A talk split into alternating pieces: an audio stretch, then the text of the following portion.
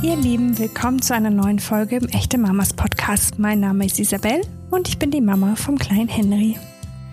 In der heutigen Folge geht es um Selbstsicherheit als Mama, um wie wir lernen können, zu unseren eigenen Entscheidungen und Gefühlen zu stehen. Da ich gerade erst dabei bin, das alles zu üben, habe ich mir lieber eine Expertin eingeladen. Ich habe mit Anna Momba-Hers gesprochen. Sie ist Performance-Expertin und weiß ganz genau, wie sicheres Auftreten uns Sicherheit geben kann.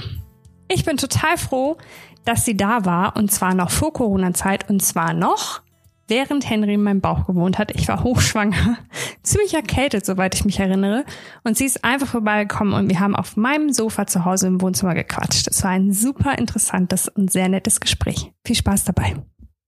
Die heutige Folge unseres echten Mamas Podcasts wird gesponsert von Pfizer. Die machen nämlich auf ein echt wichtiges Thema aufmerksam. Zecken bzw. Zeckenvorsorge. Die Biester können bekanntlich Borreliose-Bakterien und FSME-Viren übertragen. FSME ist eine Erkrankung der Hirnhaut und des zentralen Nervensystems. Sie ist nicht mit Medikamenten heilbar, kann sogar lebensgefährlich sein und schwere gesundheitliche Folgen haben. Konkret bedeutet das Probleme mit dem Gleichgewicht beim Schlucken und Sprechen, Lähmung. Das will echt niemand und erst recht keine Mama für ihr Kind. So eklig ich die Viecher finde, und ich finde sie so richtig eklig. Kenne deinen Feind, dachte ich mir. Also habe ich mich auf www.leidenschaftnatur.de schlau gemacht über die Biester und dabei einiges herausgefunden, was mir neu war. Zum Beispiel, es gibt hierzulande 19 verschiedene Zeckenarten. Das Vieh, das besonders oft vorkommt, nennt sich gemeiner Holzbock. Der ist nur zweieinhalb bis dreieinhalb Millimeter klein. Aber wenn der sich vollsaugt, kommt er aufs Vierfache, also auf 12 Millimeter. Uh, igitt. Das Zeckenweibchen kann ihr Körpergewicht durch eine, mh, hm, nennen wir es mal Mahlzeit, um das 100 bis 200-fache erhöhen. Dann ist sie so pappsatt, dass sie danach mehrere Jahre ohne Nahrung auskommen kann. Nur mal so zum Vergleich. Wir Menschen müssten so viel verdrücken, bis wir so viel wiegen wie ein LKW. Apropos, ich habe immer vom Zeckenbiss geredet. Stimmt aber nicht. Die Zecke sticht. Die kleinen Spinntiere haben ein Stechapparat mit winzigen Scheren. Damit ritzen sie eine kleine Grube in die Haut, die mit Blut verläuft. Über die machen sie sich dann mit ihrem Saugrüssel her. Und hier kommen wir zum Problem. Im Speichel der Zecke können FSME-Viren sein. Hat eine infektiöse Zecke zugestochen, werden die Viren sofort übertragen. Deswegen ist es so wichtig, dass wir an Zeckenvorsorge denken. Ach ja, Zecken fallen übrigens nicht wie oft geglaubt vom Baum, sondern sind genau auf Höhe unserer Kinder. Sie tummeln sich in Wiesen und Büschen bis maximal eineinhalb Meter Höhe. Und sorry an alle, die jetzt denken, naja, so lang geht der Sommer ja nicht, wird schon nichts passieren. Hm. Sobald die Temperatur über sieben Grad steigt, werden die Biester nämlich aktiv. Aufgrund der milden Winter werden Zecken zunehmend zum Ganzjahresproblem. Gruselig, oder? Deshalb, Wer beim Thema FSME auf Nummer sicher gehen will, kann sich impfen lassen. Wird von der Ständigen Impfkommission für die Risikogebiete auf jeden Fall empfohlen. Und sonst gilt, lange Ärmel und Hosen tragen und nach dem Nachhausekommen die Kinder absuchen, ob sie nicht unliebsame Gäste mit hineingebracht haben. Zusätzlich kann Anti-Insektenspray mit einem Wirkstoff gegen Zecken helfen, die Parasiten für ein paar Stunden auf Abstand zu halten. Weitere spannende Infos zum Thema Zecken und Vorsorge findet ihr bei www.zecken.de. Ihr seid auf der Suche nach Inspiration für Outdoor-Aktivität mit Kindern? Dann schaut doch mal auf www.leidenschaftnatur.de vorbei. Wie schön, dass du da bist, liebe Anna. Willkommen im Echte Mamas Podcast. Hallo, willkommen. Wie schön, dass ich da sein darf. Oh, total. Und ich habe es eben im Intro schon ein bisschen versucht zu erklären. Aber vielleicht übernimmst du. Was genau bist du? Was genau machst du? Kannst du ich, ein bisschen mehr über deinen Job erzählen? Ja, sehr, sehr gerne. Ähm, ich bin Auftritts-, Präsenz- und Präsentationscoach und Trainerin. Ähm, das heißt, ich helfe Leuten mit ihren Auftritten für Präsentationen, Vorträge, Keynotes und manchmal auch einfach nur beim nächsten Bewerbungsgespräch oder bei anderen komplizierteren, herausfordernden Gesprächen so aufzutreten, dass sie genau erreichen, was sie erreichen möchten. Okay, also Situationen, die auf jeden Fall Selbstbewusstsein fordern, vielleicht ähm, ein gutes Auftreten, aber auch ein gutes inneres Standing. Genau, das vor allem ein, ein gutes inneres Standing brauchen. Ähm, eine, in der Lage zu sein, sich selber zu steuern. Also wenn ich mitbekomme, ich werde aufgeregt, ähm, kann ich, ja, worst case kriege ich es nicht mal mit, sondern verhalte mich nur. Dann wahrscheinlich so, dass ich versuche, schnell aus der Situation wieder rauszukommen, ah, damit Ja, diese ich. unangenehme Situation vorbeigeht. Ja. Ähm, meistens die absolut falscheste aller Verhaltensweisen, weil ich dann nicht mehr mitbekomme, was um mich herum passiert und nicht mehr angemessen und meinen Zielen gemäß handeln kann. So. Also wenn ich jetzt ein unangenehmes Gespräch habe, was auch immer das ist, oder ein herausforderndes, wie ich will diesen Ja. Job unbedingt Ja. oder so, und ich beeile mich ganz schnell wegzukommen, kann ich keinen guten Eindruck hinterlassen. Logischerweise. Ja? Ähm, dann mitzubekommen, oh, ich bin aufgeregt, was mache ich jetzt mit dem, was in meinem Körper passiert? Das ist, das ist einfach unsere Biologie ist bei allen Leuten gleich. Das ist völlig egal, ob die selbstbewusst aussehen oder total unsicher aussehen. Die Biologie im Körper ist dieselbe. Mhm. Hirne, neurologische Funktionen und das vegetative Nervensystem funktioniert bei allen Menschen gleich. Das ist das Coole, weil es bedeutet, dass, es, dass du dich darauf verlassen kannst. Ja. Ja? Und Aufregung hat einen Sinn und einen Zweck. Und man kann die deuten. Entweder in Richtung Angst oder in Richtung ähm, Energie, die wie Neugier ist. Ah, Also wenn mhm. du dem, dem, dem nachspürst, so eine Furcht vor etwas oder Neugier, die kann sich irre ähneln körperlich. Mhm. Ist von der Biochemie sozusagen relativ ähnlich. Und ich, es es liegt an, mein, an mir und meinem inneren Standing, wie du gerade gesagt hast, Mhm. ob ich Neugier oder Furcht daraus mache. Verstehe. Und äh, genau da sind wir bei einem Bereich, dass ich mal durch ein Unternehmen, gehe ich durch die Fördertür mit. Klar, ich helfe ihren Mitarbeitern ähm, in ihren Präsentationen und Pitches, genau das zu erreichen, was sie erreichen sollen. Und tatsächlich mache ich Selbststeuerung. Also ich war mal Schauspielerin, das ist schon Okay. ziemlich lange her, Mhm. ähm, und habe als Schauspielerin Werkzeuge gelernt, die eigentlich Selbststeuerungswerkzeuge sind. Also die einem Schauspieler helfen, den emotionalen Zustand herzustellen, der für die Figur in diesem Moment nötig ist.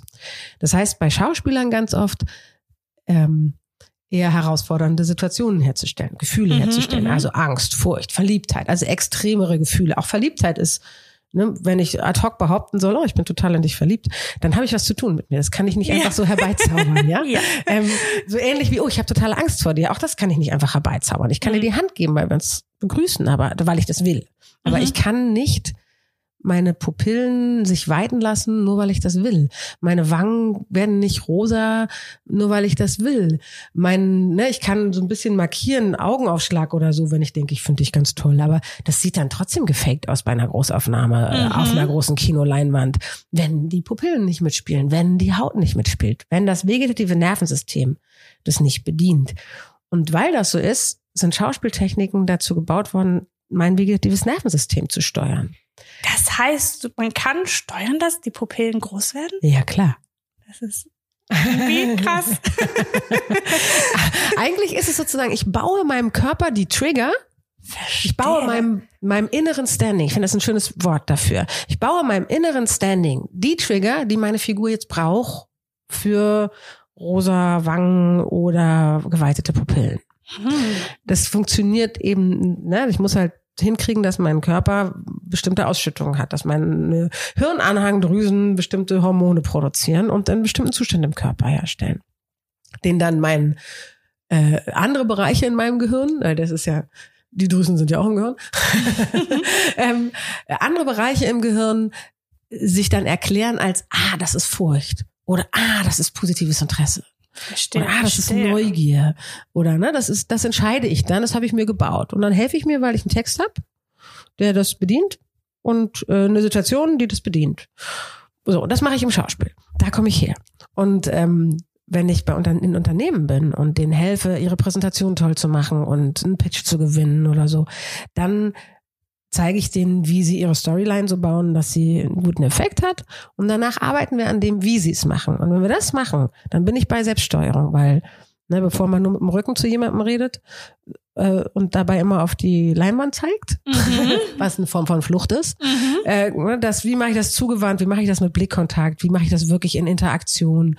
Ähm, dazu muss ich mich dann auch selber steuern. Und da benutze ich dann dieselben Werkzeuge wie für Panik und geweitete Pupillen für Schauspiel für einen anderen Zweck. Es sind nämlich dieselben Schalter. Also ich kann dieselben also das, was ich in die eine Richtung pushen kann, nämlich Richtung Verliebtheit oder Angst oder so, kann ich auch in die andere pushen, in Richtung Neutralität oder Entspannung. Das sind einfach Schalter am Körper. Wenn ich weiß, wie sie funktionieren, kann ich sie benutzen. Das heißt, nebenbei, das ist mein persönlicher Trojaner, ja. bringe ich Menschen bei, sich selber so zu steuern, wie es ihren Zielen entspricht. Okay. Also das klingt für mich erstens krass wissenschaftlich. Und es ist rein handwerklich, also, aber egal. also was du alles weißt über irgendwelche Gehirndinge und so. Ähm, es klingt super interessant. Und es klingt äußerst praktisch für Mamas und Papas. So Weil auch wir stecken hin und wieder in Situationen, wo uns vielleicht die Selbststeuerung dezent abhanden kommt. So ist es. Also einer meiner, also es gibt so, ne, wenn es um Sprache geht, sage ich immer, haben Sie Kinder, Hunde oder Pferde? Mit denen können Sie üben. Also das ist, wenn die, wenn, ne, für die, wenn man dann schon Kinder hat, mhm. äh, dann gibt's irgendwann den Punkt, wo man sagt, ich habe echt schon dreimal gesagt, heb bitte diesen Pulli auf. Und es wird nicht nein, drauf gehört. Nein, weil es tatsächlich sowas wie, ähm, es gibt tatsächlich einen Verdrängungsmechanismus in unserem Köpfen und zwar auch im Kopf unserer Kinder. Wenn wir etwas schon zu oft gehört haben, dann läuft es unter Rauschen. Mhm. Ja, halt das egal, kenn ja? ich. Kenn kennt man auch mit Partnern ja, manchmal kennt, und so. Ja, mm, kennt man ein bisschen schon. genau. Also dieses, wenn, wenn eine klare Information oder eine klare Ansage bei dem anderen nur noch ein Rauschen ist, dann hilft es, wenn man anfängt, mit dem, wie man es sagt, spielerisch umzugehen. Mhm, mh. Also um, ähm, ich habe schon einen großen Sohn, der ist 24. Mhm. Ähm, und äh, als der so in dem Alter war, wo er den Mülleimer nie rausgebracht hat, trotz Verabredung, äh, bin ich irgendwann dazu übergegangen zu sagen, statt, oh sag mal, kannst du mal, ey, der Mülleimer schon wieder den Sound, den er kannte, der für ihn Rauschen war, mhm. äh, bin ich dazu übergegangen zu sagen, hey, hey, guck mal hier, komm mal hier, komm mal ganz schnell hierher, komm mal her. Dann ist er angekommen und gesagt, guck mal, Mülleimer und bin weggegangen. Verstehe. Und es hat bei ihm zwei, dreimal geklappt, dann war er zu alt dafür. ich habe noch zwei kleine Töchter, bei denen klappt es total gut. Ach, guck. Also an einem bestimmten Alter ist es ein toller Trick. Einfach totale Neugier schüren. So, komm, ja. komm mal her, komm mal her, komm mal her, komm mal her, komm her. Und dann sagen, Pulli aufheben. Hm? Oder, guck mal, Pulli. Und weggehen. ne? Okay. Also so einfach ein bisschen rumprobieren, ein bisschen spielen. Mit, genau. Mhm. Nicht immer dasselbe machen mhm. und vor allem Punkte sprechen. Also tatsächlich meinen, was ich sage. Ah, ja. Keine Fragen stellen. Kannst mhm. du mal einen hm. Pulli wegräumen? Kannst du bitte den Pulli wegräumen? Oh, da bin ich aber, oh. Ne? Ich stelle eher so Fragen. Naja, das, das ist eine Volkskrankheit. Keine Punkte sprechen machen mhm. alle. Da bist du gar keine Ausnahme. Okay. Aber macht man darüber, wenn man es dann doch meint und dann eine Aussage macht. So ein Unterschied, das ist so einfach. Und also damit fängt das so an, ne, wo ich das erste Mal auch in Trainings sage, na, haben Sie Kinder? Mhm. Und ähm, wenn wir dann an diesem zum Thema, da sind wir immer noch bei Werkzeugen handwerklich, ne, Sprache, Ausdruck und so. Mhm. Wenn es um die Selbststeuerung geht, dann ähm, frage ich auch gerne, haben Sie, hat jemand von euch Kinder? Und äh, kleinere, die noch mhm. in die Kita gehen oder in die mhm. Grundschule, mhm. die ihr morgens aus der Haustür schicken müsst oder mit ihnen aus der Haustür wollt. Morgens. Tendenziell meist nicht so ganz einfach. Nee. dann kommen, dann sehe ich immer schon in den Gesichtern, wie diese ganzen Bilder vor deren Aha, von, von den ja. inneren Augen der Teilnehmern ablaufen. Und dann kann ich halt äh, sagen, okay, das sind die Momente, in denen ihr üben könnt. Weil ob das eskaliert oder nicht, das liegt nur an eurer Selbststeuerung. Die Kinder haben noch keine. Also in Situationen, in denen wir unsere Selbststeuerung üben können. Genau. Mhm, okay. Die Kinder, das ist, die, denen wollt ihr, also ne, im besten Fall sind wir diejenigen, die den Kindern in diesem Moment zeigen, guck mal, hier geht's lang. Und zwar indem wir es zeigen, nicht indem wir es sagen. Es hilft nichts, das zu sagen. Es hilft nichts zu sagen, kannst du dich mal bitte nicht aufregen. Mhm. Das funktioniert nicht. Aber es selber vormachen, statt zu eskalieren. Wie gesagt, ähm, ist schon die hohe, höhere Schule, ne? Ja. Aber weil es jeden Morgen ist und weil es so belastend sein kann, ist es so wert, an der Stelle schon mal anzufangen, finde ich. Ja. Und da zu gucken, äh, ne, was kann ich da, wie kann ich anders das machen? Da, sind, da reicht es aber auch nicht, mit der Sprache zu spielen. Das mhm. ist bei Heb mal einen Pulli auf. Aber nicht bei, ich habe jetzt wirklich 20 Mal gesagt, Schuhe anziehen. Ja. Ich ja. setze dich auf die Bank und ziehe die Schuhe an. Mhm. Und dabei brüll ich rum, was das Zeug hält. Ja passiert uns. Ist so. Ja. ja? Ist auch nicht schlimm, wenn es mal passiert. Ist schlimm, wenn es zu einer Routine wird. Mhm. Und es wird es leider ganz oft. Und da dann zu wissen, was kann ich tun mit mir, für mich, damit ich in der Lage bin, damit ich noch Verstand, Restverstand habe. Mhm, Als die eine, die es haben sollte in dem Moment. Ja. Weil meine Kinder müssen es gar nicht haben, die sind Kinder. Ja, das stimmt. äh, ja, das heißt, die Erwartung und Verantwortung liegt da bei uns. Und Ich es ist schon. so, dass man aus deinem Coaching also auch was rausziehen kann, was man halt, weil wahrscheinlich ist es so, jeder, der vielleicht auch kommt mit so einem Auftrag, ich möchte so einen Pitch gewinnen, stellt dann fest, oh ja, so privat mit meinen Kindern und so gibt's da so die ein oder andere mit meinem Partner. Gelegenheit, ne, wohl auch ich die Selbst äh, Selbstkontrolle, Selbststeuerung Ja. ein bisschen verliere. Ähm, was meinst du, warum es so ist, dass viele Frauen in der Schwangerschaft, also ich glaube auch Männer, aber wir sind jetzt hier gerade bei den Mamas, ähm, in der Schwangerschaft und wenn ihr Kind dann da ist, auf einmal wahnsinnig viel von ihrer Selbststeuerung oder Selbstsicherheit einbüßen. Ich glaube, es ist auch ein Unterschied, die Selbstsicherheit und die Selbststeuerung. Also der erste Punkt ist, das ist eine totale Überforderung. Das mit der, also, ne, das ist schon, wenn ich jetzt sag, also ich habe insgesamt drei Kinder und ich habe schon mal Ja. mit dem Großen gestartet, dann ein paar Jahre gewartet und dann nochmal nachgelegt und ähm, da hatte ich unglaublich viel Lebenserfahrung und schon die Erfahrung eines Kindes davor. Und auf dem Level dann und die Erfahrung, das Wissen, dass ich dann irgendwann geschnallt habe, oh, ich kann ein ganz tolles Zeug, das man für irre viel Zeug benutzen kann im Leben und gar nicht nur für die Figuren von früher und so. Ähm, das hat mir total geholfen, aber das irgendwie zu entdecken, dann, dass so, so geht das. Ähm, Im Alltag ist das erstmal wahnsinnig viel Forderung an uns. Ja. Und wir haben, wir haben sowas wie ein, ist auch ein Muskel. Also für mich ist es ein bisschen wie, im Laufe des Mutterseins bekommst du Muckis an den Nerven. Mhm. Und am Anfang hast du die Muckis an den Nerven nicht. Und das ist ein ganz wichtiger Faktor. Und da auch mit sich selber gnädig zu sein. Ich gehe ja auch nicht in eine Muckibude und sag, verdammte Hacke, ich kann mich nicht auf so ein Brett legen und dann gleich mal die 30 Kilo hochstemmen, sondern Ja. nein, damit würde ich mir jetzt gerade das Genick brechen. Ja, vermutlich. Aber wir erwarten von uns, wir kriegen Ja. mal eben ein Kind, haben vielleicht noch äh, die ein oder andere weitere Herausforderung, wie, ich weiß ich nicht, falls es da eine Selbstständige draußen gibt oder Mhm. so, ja, wo man, wie schnell muss ich wieder zum Arbeiten zurück und so weiter. Ähm, dann ist es so, dass ein Kind auch ganz viel in der Partnerschaft verändert und Ja. dann Dinge neu verhandelt werden müssen, neue Lösungen für, für, alte Probleme gefunden werden müssen. Viel, viel Forderung. Und ich erwarte aber von mir, ich kann mich einfach auf die Ban Bank legen und mal 30 Kilo stemmen. Nee, kann ich nicht. Das, man muss Muckis an den Nerven trainieren. Die sind nicht einfach da. Mhm. Weswegen ich den ersten Punkt finde, ähm, Nachsicht mit sich selber Ja. ist was, was, ja, worin wir nicht gut sind. Nee, auch mit dem Verständnis für uns selber, ne? Also wenn, Mhm. wenn halt irgendeine Situation nicht so funktioniert, wie wir es von uns selbst erwarten, da einfach Genau. Verständnis für zu haben, dass es halt so ist. Das ist ja was, was es gibt ja sowas wie, also wenn ich dann im Coaching bin, nicht im Training, da ist es dann doch zu persönlich wahrscheinlich, aber im Coaching gibt es dann so Momente, wo mir jemand erzählt, wie er in einer Situation sich verhalten hat. Und wenn ich dann, und dann hört man meistens in der Art, wie derjenige das erzählt, höre ich, in der Art, wie jemand das erzählt, schon wie derjenige währenddessen mit sich selber geredet hat. Mhm. Mhm. Also die Art und Weise, wie ich mit mir rede, ähm, also das Dilemma ist folgendes. Ich fange mal doch ein bisschen wissenschaftlich Okay. an, ja? Wir haben im Kopf die Amygdala. Das ist äh, der Mandelkern, der macht, das ist sowas wie der Wächter äh, im Stammhirn hinten, so Mhm. rudimentärstes, kann man sagen. Gehirn, der Bereich des Gehirns, wo, wo man, was automatisch funktioniert. Das scannt unser Umfeld auf Gefahr.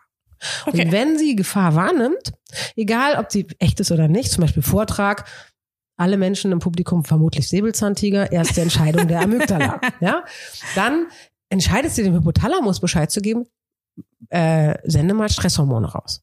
Adrenalin, Noradrenalin, Mhm. Cortisol. Mhm. Das wird rausgesendet. Weil, klare Entscheidung, Säbelzahntiger. Ja, Nee, macht Sinn. äh, klar. Äh, In der Folge habe ich körperliche Reaktionen durch diese Hormonausschüttung. Also ich habe angespannte Muskeln, mein Atem wird flacher, mein Herz schlägt schneller, mein Puls ist höher, meine Pupillen verengen sich in dem Fall. Ähm, mein, mein, mein Tunnelblick, ich krieg so einen Tunnelblick, Worst Case und die Amygdala bekommt es mit. Mhm. Die checkt nicht nur, sind das echt Säbelzahntiger, sondern die checkt auch, was mein Körper macht. Wie die körperliche Reaktion ist. Und wenn ich eine angespannte Bauchdecke habe, angespannte Muskulatur in Armen und Beinen, flache Atmung, dann sagt sie, alles klar. Ganz sicher Säbelzahntiger. und sagt dem Hypothalamus, kannst du mal mehr von den Stresshormonen rauspushen, wir brauchen mehr. Wir müssen Ah. entweder jemandem richtig auf die Nase hauen oder ganz schnell wegrennen. Dafür ist es nämlich da. Es sind Bewegungshormone. Mhm. Bewegungsenergie, diese Stresshormone. Und was wir dann aber meistens machen ist, wir können uns ja nicht bewegen aus so einer stressigen Situation heraus. Das lässt sich jetzt von den Vorträgen auch genauso auf eine Alltagssituation übertragen. Jede Form von äh, Herausforderung Ja. macht, äh, dass die Amygdala sagt, "Uah." so. In diesen Schleifen, das ist wie so ein Teufelskreislauf, ja. Je mehr man sich gestresst verhält, desto mehr denkt die Amygdala, alles klar, wir haben wirklich Stress. Wir brauchen mehr von den Stresshormonen. Es Hm. gibt in der Konsequenz irgendwann, fangen wir an, auch nur noch in denselben, nee, andersrum. In der Konsequenz ist es so, dass unser Gehirn auf Sparflamme geht. Weil wir brauchen unsere Energie zum Zuschlagen oder wegrennen. Mhm. Und dann geht unser Ge- Gehirn auf Sparflamme und der Bereich unseres Gehirns, mit dem wir darüber nachdenken könnten, ob es wirklich Säbelzahntiger sind oder nicht, der braucht wahnsinnig viel Energie und wird als erstes abgeschaltet. Das ist alles, was frontaler Kortex ist. Das war irgendwie alles auch ein bisschen gemein. Nee, es ist total gut, weil stell dir mal vor, du willst über die Straße und Ja. in deinen Augenwinkeln siehst du, kommt ein Auto. Hm. Wenn du dann jetzt erst noch mal ein bisschen Cortex-Überlegungen machst, von wegen, hm, könnte aber auch, ich weiß nicht, vielleicht ist es eine Taube. äh, das wäre Nächste scheiße. Mal. Verstehe. Dann muss ich Okay. springen und zwar Okay. schnell, körperlich Mhm. zurück. Da kann ich nicht nachdenken. Mhm. Nein, das ist für echte Notsituationen genau richtig. Nur diese Situationen, in denen wir gestresst sind, die sind halt keine echte Notsituation. Ja. Die sind nicht Straßenverkehr, wo das total gut ist, dass wir das haben. Ja, sondern die sind, äh, ja, die sind eben, doberweise ist unser Gehirn, das ist halt, wir haben nur eins mit einer Funktionsweise und nicht zwei. Was wir aber können, ist, wir können lernen, dass das so ist. Und das Gemeine ist halt, wie gesagt, die, darauf wollte ich nämlich hinaus mit diesem, ich musste ein bisschen die Vorlage machen, Ja. um zu sagen, das Dilemma ist, wenn der Kortex angefangen wird abzuschalten, dann denken wir immer noch, dass wir denken. Wir denken aber nur noch Schleifen, die wir schon sehr, sehr oft gedacht haben. Also Mhm. alles, was wir gut trainiert haben, steht uns zur Verfügung. Das nennt man das automatische Denken auch eher. Mhm. Ähm, oder es ist so ein automatisches Denken. Das ist ein bisschen wie, wenn du ins Auto steigst, musst du auch nicht mehr, wenn du Auto fahren kannst, nicht mehr darüber nachdenken, wie das funktioniert. Du machst es einfach. Das ist automatisiertes Handeln. Und so gibt es auch automatisiertes Denken. Zum Beispiel solches Denken wie, ach verdammt, jetzt ist mir das schon wieder passiert. Mhm. Mhm. Sowas wie, ach verdammt, das ist mir jetzt schon wieder passiert. Ist immer passiert mir das. Ich bin echt zu blöd dafür. Es kann da wohl nicht sein. Guck mal, wie hat denn der geguckt? Ich sehe doch, wie der guckt. Wenn der so guckt, dann habe ich jetzt was falsch gemacht. Ähm, wie auch immer diese blöden Gedanken über uns selber sind, das sind automatisierte Gedanken, die immer dann besonders zum Tragen kommen, wenn wir keinen Kortex mehr haben, wenn wir richtig viel Stress haben. Das heißt, was passiert mit, weiß ich nicht, nach der Geburt, ersten zwei Wochen, Dinge klappen nicht. Was relativ normal ist, weil Mhm. ist alles neu. Irgendwas klappt nicht. Ja, ich weiß nicht. Ähm, wenig geschlafen. Ja, ja. Und ne, das ist Schlafanzug führt nicht zu mehr Cortex, führt zu Ja, weniger das- Cortex, ja. ja. Das Dilemma ist jetzt, ja genau, das ist auch noch wichtig zu wissen. Die Amygdala checkt auch, was wir denken. Hm. Das heißt, wenn wir so denken, denkt sie noch mehr, alles klar, Säbelzahntiger. Und es gibt Mhm. mehr Cortisol. Das heißt, das Blödste, was wir machen können, ist uns gestatten, dieses automatisierte Denken zu machen. Okay. Dadurch stressen wir uns selbst. Real. Mhm. Also Mhm. wir signalisieren der Amygdala, ja, wir sind tatsächlich umgeben von Säbelzahntigern, wir brauchen viel mehr Stresshormone. Und dann wird's schlimmer. Das heißt, es gibt tatsächlich, also das ist erstmal biologische Gründe, Ja. warum wir das mit diesem miesen Denken über uns selbst uns nicht gestatten dürften. Okay. Entscheidend ist vor allem aber auch die gute, die, die wichtige Frage finde ich, warum glauben wir uns das eigentlich? Mhm. mhm. Also, das ist ja jetzt tatsächlich, was ich jetzt gerade erklärt habe, man kann es rein biologisch erklären, warum diese Gedanken kommen, Ja. die nichts weiter sind als automatisierte Blitze im Kopf. Ja. Wir denken aber, es war. Wir glauben uns die. Und da fängt es eigentlich an. Mhm. Das ist der wichtigste Punkt, dahin zu kommen, zu, in dem Moment zu üben, zu sagen, ah, guck mal, jetzt denke ich schon wieder diese Schleife. Mhm. Das wäre schön. Also wenn man, wenn, wenn, wenn ich es schaffe, in so einem Moment nicht zu sagen, ja, ich bin blöd, sondern, ah, guck mal, das ist ja lustig. Jetzt denke ich schon wieder, dass ich blöd bin. Dann kann ich so einen Abstand schaffen. Und ich kann das trainieren.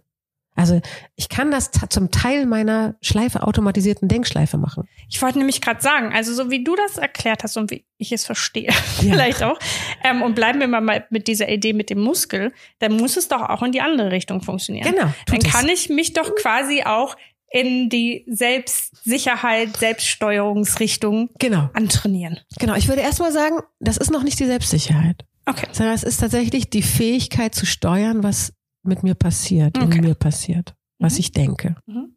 wie ich mit mir umgehe. Mhm. Ein ganz wichtiger Punkt ist, das kann ich dir jetzt nicht wirklich sagen, weil du kommst auf diese Muskeln gerade nicht ran. Also die Bauchmuskulatur, die Bauchmuskulatur ist sowas wie der Schalter für den Parasympathikus. Das ist das Nervensystem, das uns, uns beide jetzt, wenn du so liegst, ne, im Moment, ist der auch an bei dir. Es gibt keinen Grund, gestresst zu sein, also hast du Parasympathikus an. Okay. Im normalen Leben haben wir immer so einen Wechsel zwischen Parasympathikus und Sympathikus. Sympathikus ist tendenziell Fight and Flight, also kämpfen und zuschlagen. Parasympathikus ist Sofa, so wir, wir beide Mhm. gerade, ja. Mhm. Ähm, und im normalen Leben hat es immer so beides in unterschiedlichen Wellen. Unter Stress haben wir keinen Parasympathikus mehr. Und wenn wir irgendwann wegdüsen, haben wir keinen Sympathikus mehr. Mhm. Ja, wir brauchen beides. Ja. Ja, in angemessenen, abwechselnden Wellen. Mhm. Unter Stress fehlt der Parasympathikus und wir können den über eine entspannte Bauchdecke anschalten. Mhm. Also wenn wir unsere Bauchdecke festhalten.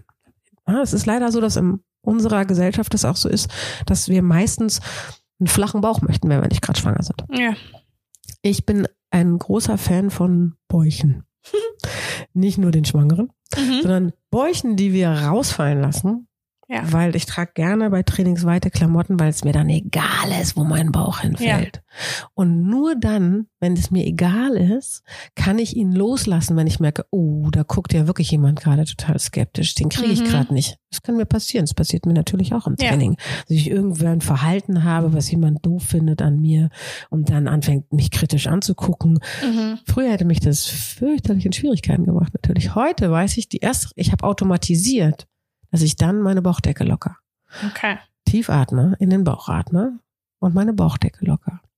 Und darüber, dass ich die Bauchdecke locker, signalisiere ich der Amygdala, Alles gut. kein Säbelzahntiger. Kuschelkatze. genau, eine Kuschelkatze. Kein, guck komisch, die Kuschelkatze. Ist aber eine Kuschelkatze. So, und dann kann sie die andere Richtung anschalten. Dann Okay. können die Hormone ausgeschüttet werden, die für den Parasympathikus Mhm. gut sind. Und wenn ich dann, und dasselbe kann ich eben auch machen, wenn ich dieses Denkmuster etabliere Ja. in meinem Kopf auf äh, statt, oh, ich, schon wieder habe ich, hab ich schon wieder gemacht, wie blöd bin ich denn? Ja, guck mal, das ist ja lustig, jetzt denke ich schon wieder, dass ich das schon wieder gemacht habe. Mhm, Und mhm. dass ich total blöd bin. Ja. ja. Wenn ich sowas mache, wenn ich Abstand nehme, dann signalisiere ich der Amygdala auch, ist alles nicht so schlimm. Ja. Ja? Und ich glaube, gerade als Elternsein hat man diesen Gedanken oft, oh, ich krieg's nicht hin, schon wieder habe ich es nicht Genau. geschafft. Schon wieder habe ich das irgendwie, pff, keine Und das Ahnung. Schlimme ist, so mache ich garantiert einen Umstand. Also Damit, das ist wie, das ist wie so eine Autobahn, wo man die falsche Auffahrt genommen hat. Ja. Und man ist auf der Autobahn unterwegs und unterwegs und 30 Ausfahrten später merkt man, falsche Richtung. und dann kommt die nächste Ausfahrt erst Ja. Ewigkeiten nicht. Ja. Und dann muss man die ganze Strecke zurück. Ja, so ist denn das. Oder mir hat mal eine Klientin gesagt, nee, es ist viel eher wie, wenn du reitest und dein Pferd sieht etwas an der Seite und geht durch. Und du weißt, okay, jetzt geht's in den Wald und da gibt's tiefe Äste. Mhm. Und du kannst nichts ändern. Du Mhm. musst einfach gucken, dass du drauf bleibst. Mhm. Das ist, wenn du in diese Gedanken einsteigst, in Ja. dieses Jahr. Ich jetzt schon wieder, kann ja wohl nicht sein. Ja. Wie blöd bin ich denn? Das ist ein bisschen wie wenn du auf dem Pferd sitzt und weißt, festhalten, umbleiben. Kommst da nicht so schnell wieder runter. Mhm. Du musst warten, bis es vorbei ist, weil diese Hormonausschüttung, die brauchen ungefähr 10 bis 20 Minuten, Okay. wenn ich sie nicht fütter. Mhm. Mhm. Und mein Denken, damit fütter ich. Mhm. Also wenn ich negative Gedanken habe über mich oder über die Situation, statt zu sagen, guck mal, das ist ja lustig jetzt.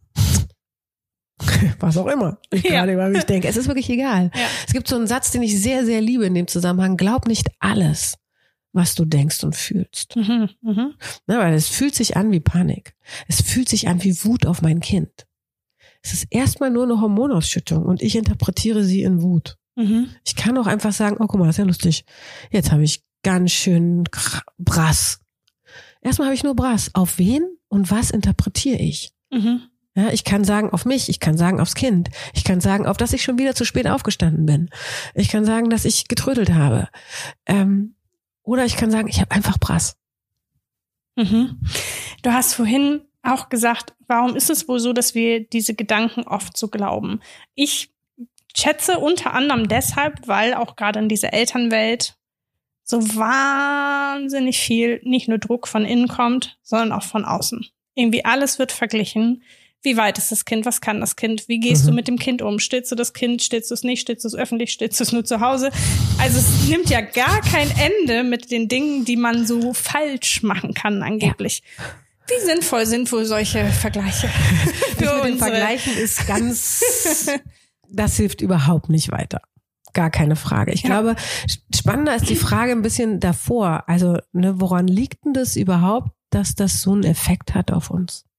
Also, es, das Ganze fängt, glaube ich, mit den Hormonumstellungen, mit der, also ne, Hormone sind ein wichtiger Teil. Das mhm. sind Gefühle in Wirklichkeit. Mhm. Wir nennen das ansonsten Gefühle, aber die entstehen nur, weil wir irgendeine Hormonausschüttung haben, ja. Und gleichzeitig sind die nichts weiter als im Körper biologisch gesehen, ähm, vegetativ gesehen. Die sind Informationsgeber. Die geben dem Körper die Information, jetzt musst du das machen, jetzt musst du das machen. Wir interpretieren die dann als Gefühle. Mhm. Ja? Wenn sich so viel verändert gerade im Körper und du kannst dich nicht mehr darauf verlassen. Also ja, du bist, weiß ich nicht, Anfang 30 und dein Leben lang, du hast dich gut kennengelernt. Mhm. Du weißt einigermaßen, oh, das Gefühl im Körper hat den und den Effekt und das Gefühl im Körper habe ich immer, wenn das und das passiert. Und du denkst, du kennst dich. Und dann kommt diese Veränderung. Und plötzlich passen diese Antworten nicht mehr unbedingt zu den Ereignissen. Und es gibt Ereignisse, die kanntest du nicht. Und du hast keine Antworten dafür. Und in dir. Es gab bei meiner ersten, bei meinem ersten Kind gab es wirklich einen Moment, wo ich dachte, ich bin so fremdgesteuert. Ja. Wer bin ich ja. denn? Kann ich mir noch sicher sein, dass ich das bin? Mhm. Ich kann mich so lebhaft dran erinnern, dass ich wirklich zutiefst gezweifelt habe daran, dass ich weiß, wer ich bin. Und ich war 25 und äh, also hatte die Hybris zu glauben, ich wüsste, wer ich bin. Mhm. Äh, und habe festgestellt, ich weiß nichts mehr. Eine Katze schreit und mein Busen läuft aus. Ja. Wie viel Selbststeuerung ist das bitte? Ich habe mich so ausgeliefert gefühlt mhm. und war mir so wenig meiner gewahr. Ja. Also wenn ich mir das angucke in dem Zusammenhang, dieses, was das für ein Schock ist, ja. Wenn du dir deiner plötzlich nicht mehr sicher sein kannst. Rückblickend würde ich sagen, große Gelegenheit. Mhm. Wenn du sagen kannst, wenn du dich darin übst zu sagen, ah, guck mal, das hier abgefahren, das wusste ich nicht über mich. Mhm. Weil dann ist das die Gelegenheit, mehr über dich zu lernen. Dann ist es die Gelegenheit, wenn du nicht sagst, ich weiß, wie ich bin. Wenn du nicht sagst, ich, äh, ich kenne mich in- und auswendig, ich bin mir meiner sicher. Und wenn du sagst, ich kenne mich ziemlich gut, und da ist noch unendlich viel, wovon ich keine Ahnung habe, an mir. Und ich bin neugierig, was da alles noch ist und was da alles noch kommt und was ich noch nicht über mich weiß. Dann ist das eine Riesenchance, diese Schwangerschaft und Stillzeit und auch die ersten Jahre mit den Kindern. Mhm. eine Riesenchance, sich wirklich anders und nochmal viel besser kennenzulernen. Das heißt, du würdest eher empfehlen, zu versuchen, zumindestens ähm, Herausforderungen, Veränderungen oder mh, mm, Fremdlichkeiten, die wir in uns selbst spüren, eher vielleicht gespannt als ja. verängstigt gegenüberzutreten, wenn gar irgendwie nicht so möglich. Leicht ist. Ja, würde, genau. Wenn du das so sagst, denke ich, hm, was für ein lustiger Anspruch von mir. ähm, nee, das ist nicht leicht. Und ich glaube, man kann, im Zweifelsfall würde ich immer sagen, holt euch Unterstützung. Ja. Von anderen Frauen, die genauso respektvoll mit sich selber umgehen wollen, mindestens. Das gelingt ihnen nicht immer so it is, mhm. aber die das gerne möchten. Umgebt euch mit Menschen, die euch darin unterstützen, da drin besser zu werden, neugierig auf euch zu sein, mit einer ja, indem ihr vielleicht auch neu den anderen, man kann das den anderen so schön, an den anderen kann man es fast immer. Mhm, ja. ne? Dann sitzt man von einer Freundin und äh, bei der passiert das und du denkst nur, Mann, das ist toll, was ich das, ich habe das vorher schon gewusst. Ja. Ich kenne das an dir und das ist toll, ich liebe das an dir. Bitte, bitte feier, was du da hast. Und die ist fassungslos. Mhm. Und man denkt, wieso, das ist toll. Wenn ihr diese Fähigkeit, die ihr für andere hättet, immer oder oft Nicht bei jeder, aber bei denen, die euch wichtig sind. Wenn ihr die bitte auch für euch habt. Das ist eigentlich der Trick. Ja. Mit den Menschen, also von euer Verhalten, wie ihr das gegenüber Menschen habt, die euch was bedeuten, auch euch zugutekommen zu lassen. Mhm. Um, also der, der Shift ist nichts anderes. Ein Mensch, den ihr sehr mögt und der etwas über sich erkennt und ihr guckt zu und denkt, ja, das macht dich vollständig. Richtig toll. Und der ist geschockt. Das Mhm. ist nicht anders mit euch. Ich finde es eh super schön, was du gerade gesagt hast, weil ich finde, es gibt eh in allen Lebensbereichen fast nichts Sinnvolleres, als sich mit tollen Menschen zu umgeben, die einen irgendwie bestärken, Ja. Mut machen. Ähm, Gerade so in Situationen, wo wir total lost sind, einfach sagen, ja, geh mal ein Schrittchen weiter, du wirst schon sehen, wo es dich hinführt. Also ich finde, Ja. das Oder bleib genau da. Also Mhm. ich muss noch gar nicht weitergehen, sondern genau da, da wo du jetzt gerade bist, da passiert gerade was. Ja. Und das, was da passiert, das ist gut. ja. Und egal, ne? Solange man weiß, dass man nicht allein ist. Ich glaube, das ist das Schlimme. Mhm. Also viel, das ist eigentlich ja auch echte Mamas. Genau. Für mich auf jeden Ja. Fall. Ihr seid ja viel zu spät für mich auf die Welt gekommen quasi. Aber meine jüngste Tochter ist neun. Das ist später passiert.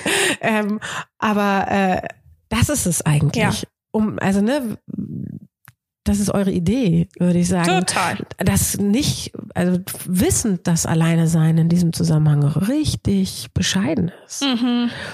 da ein anderes Angebot zu machen.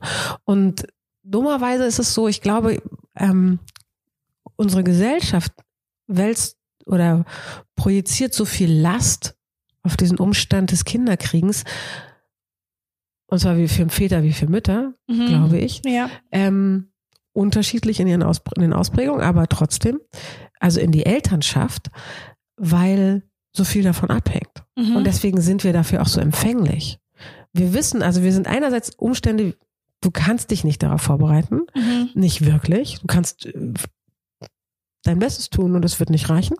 ich glaube, irgendwie dieses Commitment muss man von Anfang Ja. an machen. Ja. Ähm, und dann geht es aber irgendwie um alles.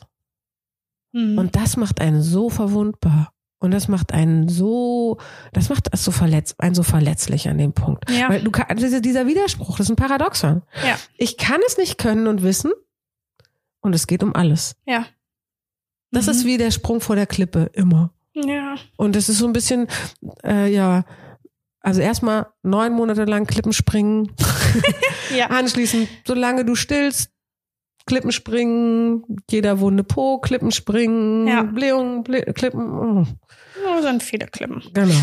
Und zu ganz vielen dieser Klippen haben Menschen Meinung Ja, und haben auch irgendwie das Bedürfnis, sich ständig und andauernd mitzuteilen. weil es so toll ist, wenn ich es erkannt habe. Weißt du, auch das ist zu verstehen Ja. auf der anderen Seite. Ja. Wenn ich selber denke, in dem, wenn ich da durch bin und feststelle, ach, so ist das, got it, dann muss es natürlich für alle gelten. Mhm. Weil ich ja. habe diese ultimative Erkenntnis gehabt. Und ich kann es verstehen. Ja. Also, ich kann es verstehen. Aber dennoch, hast du einen Tipp, wie wir. Also ich kann es vielleicht, na, gerade kann ich es nicht verstehen, weil es ist gerade so anstrengend. es ist dein gutes Recht, es gerade nicht zu verstehen. ähm, aber hast du einen Tipp, wie wir also uns wirklich an den Menschen orientieren können, aus denen wir was ziehen können, die uns was geben und wie wir aber auch ganz klar Nein sagen können zu Meinungen, die von außen auf uns einwirken, die uns nicht gut tun. Erster Schritt ist wirklich für dich zu sorgen. Und zwar mitzubekommen, dass sich in deinem Körper gerade auf die Situation was verändert, dass eine Spannung irgendwo auftritt. Dass du, wenn du da nicht gerade einen Gast im Bauch hast, ähm, eine angespannte Bauchdecke kriegst. Das ist wirklich sowas wie ein Warnsignal auch. Okay, das stresst mich jetzt. Dann als allererstes, ist wie im Flugzeug, weißt du, wenn die Stewardess so erklärt, sollte ein Notfall eintreten, Mhm. dann fallen von oben so äh, Oxymasken raus und bitte versorgen Sie erst sich und dann die hilflosen Mitreisenden. Mhm. Da ist ein Sinn drin. Ja. Der Sinn ist, wenn du für dich sorgst, kannst du für andere sorgen und nur dann. Ansonsten kommen alle mindestens ohnmächtig unten an. Hm. Ja? Also, in so einer Situation, wo du merkst, du verspannst dich, weil das stimmt hier gerade nicht oder ne, dich entspannen.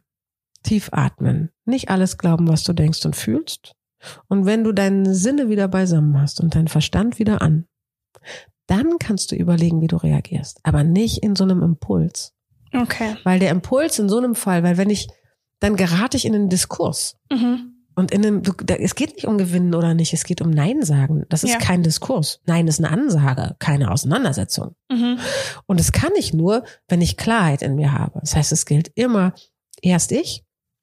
Und in dem Fall dann ist mein scheinbarer Angreifer eben der Mhm. hilflose Mitreisende. Mhm. Um den kümmere ich mich später, wenn ich mich versorgt habe. Auch das finde ich klingt theoretisch sehr gut. Aber auch darin bin ich praktisch nicht immer so richtig toll. ich finde, also oft passiert es uns Frauen ja auch, äh, Menschen generell, aber ich kenne es von vielen Freundinnen, dass Selbstfürsorge, was das ja einfach ist es. beinhaltet, meist mit einem schlechten Gewissen verbunden ist.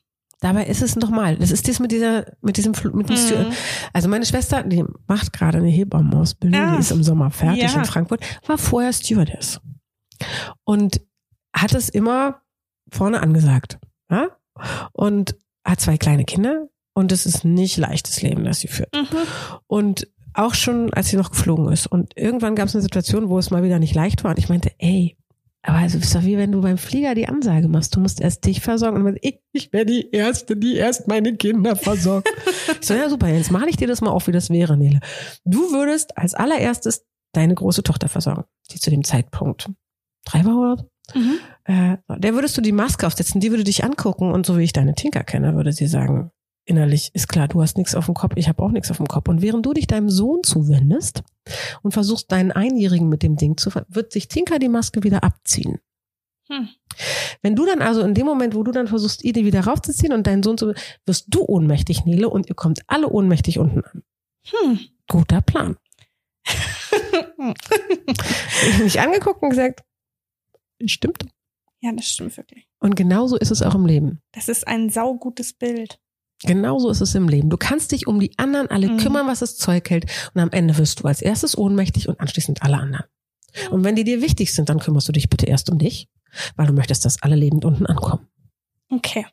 Also das, wenn ich in Situationen bin, wo ich merke, uh, Selbststeuerung geht mir abhanden, es ist Zeit für Selbstfürsorge, versuche ich einfach an die Flug, wie heißt es, Sauerstoffmaske im Flugzeug zu denken. Ich glaube, es reicht, es reicht, wenn du es für sich einmal verstehst und sagst, Ja. okay, deswegen ist es mir wichtig, das Mhm. zu üben. Okay. Und dann bleibt es, dass du es üben musst. Mhm. Und das ist wie diese Autobahngeschichte, ne? Also quasi immer eine Ausfahrt früher schnallen. Ich bin Mhm. falsch unterwegs. Mhm. Bis du irgendwann vor der Auffahrt einfach andere Richtung nimmst. Und das ist eine Übungssache. Ja. Und das ist auch wieder wichtig in dem Moment, wo man merkt, verdammt, jetzt habe ich schon wieder 20 Minuten lang nicht geschnallt, was los ist. Mhm. Nicht zu sagen, ah, ich bin so blöd, ich habe schon wieder, sondern ach, das ist Aha. ja lustig. Ja. Jetzt habe ich schon wieder 20 Minuten lang nicht geschnallt, was los ist. Ja. Und sich zu gönnen, dass das ein Lernprozess ist. Okay. Das ist, also, und dann gibt's noch was, ähm, schwanger und stillen. Da sind Hormone unterwegs, die haben andere Zweck, nicht Mhm. deine Selbststeuerung. -mm. Fühlt sich nicht so an. Nee, hat mit Selbst, ist der Gegen, das Gegenteil. Und auch aus guten Gründen wieder das Gegenteil. Worum es geht, ist tatsächlich im Zweifelsfall erst die anderen, dann du. Mhm. Dafür ist der Zustand gerade da. Das heißt, du bist gerade unter, ähm, das ist ein bisschen Bootcamp, was du hast diesbezüglich. Mhm. Selbststeuerungsbootcamp ist Schwangerschaft und Stillzeit, ja. Also wenn du jetzt anfängst zu trainieren, Ja. dann kannst du es anschließend wirklich. Erstens. Zweitens, das ist einfach unter Worst Voraussetzung. Das ist richtig Bootcamp. Hm. Und ähm, das muss man einfach wissen dabei. Also mit Nachsicht. Okay, also sehe ich diese Zeit als Trainingscamp voller Nachsicht und äh, Verständnis für mich selbst. Ja, bitte. genau, und zwar jedes Mal, wenn es verboxt. Ja, oh Gott. Hm. Und dann nochmal, ich finde, das ist so meine persönliche Meinung, das hat gar nichts mit Neurobiologie zu tun, dass ich ähm, immer finde, Mutter werden ist ehrlich gesagt auch das Commitment zu, zu okay, ich verbox halt. ja, Also, weil du kannst nicht alles richtig machen. Es geht gar nicht. So sind wir Menschen nicht gebaut. Du, wo du, wenn du, wie gesagt, wenn du auf der einen Seite was richtig machst, machst du auf der anderen Seite was falsch. Mhm. Es gibt kein richtig, richtig, richtig. nein. Und damit weißt du also, selbst wenn ich das für mich in diesem Moment richtig gemacht habe, ich irgendwas verbockt. Du kannst auch gleich sagen, okay. Kann ein beängstigender Gedanke sein, aber auch ein sehr befreiender. Ich finde ihn ganz befreiend Ja. zu wissen. Okay, es ist eigentlich das Commitment bei nach der Geburt quasi Handshake, ja, High Five von jetzt an. geht, geht alles daneben. Oder einiges Nee, zumindest. von jetzt an heißt es einfach, ich werde ein paar Sachen verbocken. Ich kann Ja. nicht alles Ja. hinkriegen. Ja, aber das ist okay. Genau, es ist auch okay. Ja. Weil je mehr ich das weiß, desto weniger wird mir das, desto geringer ist die Chance, dass ich ohnmächtig unten ankomme. Mhm. Und alle anderen auch. Desto größer ist die Chance, dass ich sagen kann, dass ich üben kann, zu sagen, okay, erstmal mich versorgen, damit ich für die anderen da sein kann. Super spannend. Ich finde, da steckt so viel drinne, worüber ich auch, glaube ich, noch mal ein bisschen nachdenken muss. Aber wir können auf jeden Fall festhalten, es geht um Verständnis, um Nachsicht, ums Üben, Mhm. ähm, um auch tatsächlich mit dem Körper spielen, Dinge ausprobieren, einatmen, ausatmen, Stimmlage wechseln. Genau. Also es gibt viele Mittel, Und du um kannst es mit der Stimmlage wechseln übrigens auch dich selber steuern. Mhm. Also, weil wenn wir angespannt sind, dann wird unsere Stimme höher. Und wir Mhm. Mädels sind dann ziemlich schnell, ziemlich hoch. Mhm. Ähm, und wenn wir das nicht machen, beruhigen wir uns selbst. Hm. Also, mit einer ruhigen, tiefen Stimme reden ist erstmal gut für uns selber. Ja. Okay. Gibt eine Ausnahme. Kleine Babys können die kleine hohe Stimme, die, wir machen das aus guten Gründen so, die können Mhm. das besser hören. Verstehe. Aber wir gucken ja erstmal, dass wir als selbst, äh, als Mamas selbstsicher und selbstbestimmt Genau. werden. Und ich glaube, das ist übrigens das, was, weil das ist diese Ver Vermischung, die ich eben ein paar Mal schon so gehört habe, zwischen selbstsicher und selbst, selbstbewusst Mhm. und so, ne? Für mich ist da so ein, so ein, so ein, so ein so eine Dreistufigkeit drin. Mhm. Wenn ich in der Lage bin, mich selber zu steuern, wenn ich daran übe, dann gewinne ich auf der einen Seite immer mehr Wissen über mich und Selbstbewusstsein hat was mit sich, seiner Selbstbewusstsein zu tun. Und das macht mich sicher. Und zwar auch, wenn die Umstände weiter total unsicher bleiben. Okay, das heißt, das eine bedingt das andere. Genau. Und die gute Nachricht, wir können das erste üben, um den Rest quasi dazu zu gewinnen. Genau. Sehr genau gut. so. Genau so. Je weiter ihr an diesem untersten Stüfchen arbeitet, desto mehr kommt auf den beiden anderen dazu. Okay, dann mache ich mich jetzt fleißig ans Üben. Sehr gut. Meiner unteren Stufe. vielen, vielen Dank. Ich fand es super spannend, sehr interessant und echt was zum Nachdenken. Vielen Dank, dass du da warst. Ich habe mich sehr gefreut. Ich danke dir für die Einladung. Schön, bis dann. Ciao. Tschüss.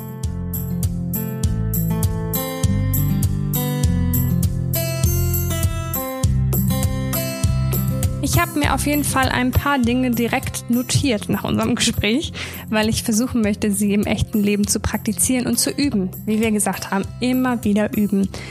Also vielen Dank an Anna für diese tollen Tipps und das tolle Gespräch.